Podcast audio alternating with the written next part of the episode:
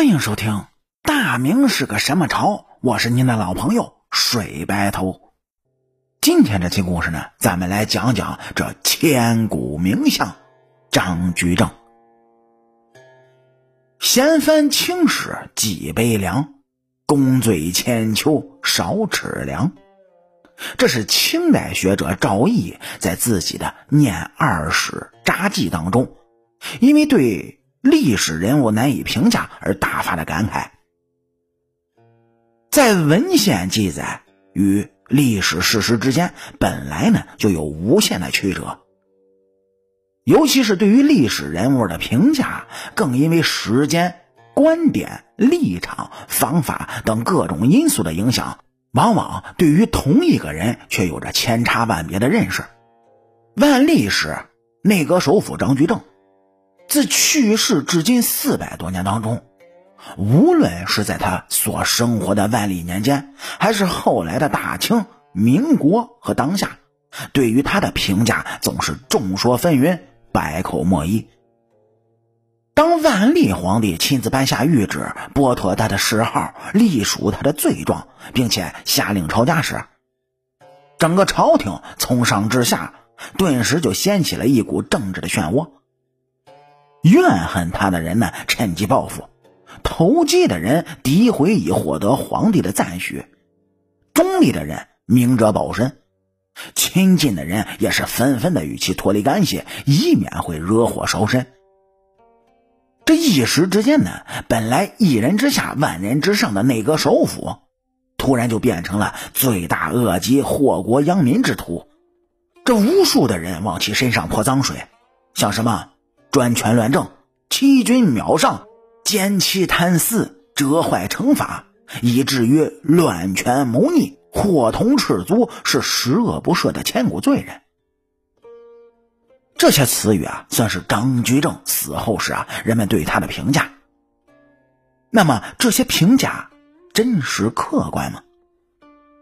很显然，这只是当时为政治需要一时之间的宣宣罢了。所谓成者为王，败者为寇，这历史往往对于那些失败的人很不公平，很多人呢甚至都背上了千古的骂名。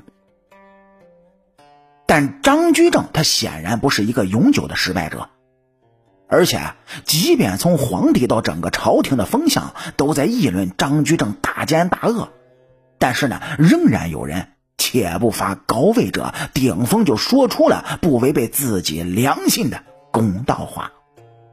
尽管他们可能会因此招来杀身之祸，这可能就是几百年来人们对他难以忘怀的魅力所在吧。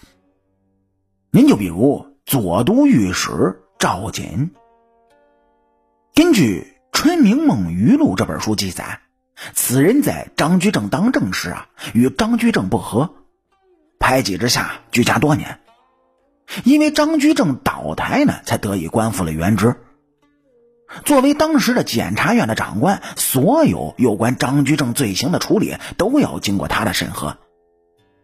面对着诸多的指控，他都是仔细的审核，却发现有很多呢都是浑水摸鱼，难以成立的。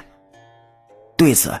赵瑾觉得很有必要上书向皇帝说明，禁止这样的歪风邪气，以整顿朝纲，并且附上了自己对于张居正的看法。而他的看法就是，张居正是真正肯为国家出力做事的人。说赵瑾的奏书一经上达呢，立即就引起了朝野的议论，而他本人则表示，私人岂无怨恨？但为国家计，又岂能言私呢？哎，说白了就是，我跟他虽然有私人的仇恨，但是为了国家，我怎么能就违背自己的内心呢？再比如，还有一位刑部尚书潘吉训，正是因为张居正的举荐，潘吉训通过对黄河、淮河等水患的治理上，才得以展露了自己的才华，被世人所认可。说是此时呢，这真正与张居正联系紧密的人都在想方设法与其脱离干系，而潘吉训却在张居正被定罪抄家、家属亲人株连受罪，八旬老母旦暮待死之时，潘继训是上书请求宽缓，说这张居正的罪过，他不至于牵连如此广泛的亲属。这吏部尚书杨威也和这潘继训持有着相同的见解。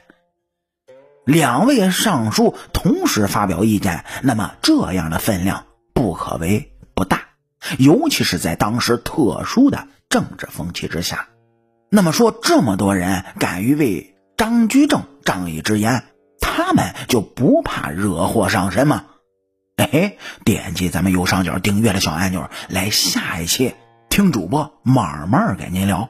好了。感谢您各位在收听故事的同时呢，能够帮主播点赞、评论、转发和订阅。我是您的老朋友水白头。大明是个什么朝？下期咱们接着聊。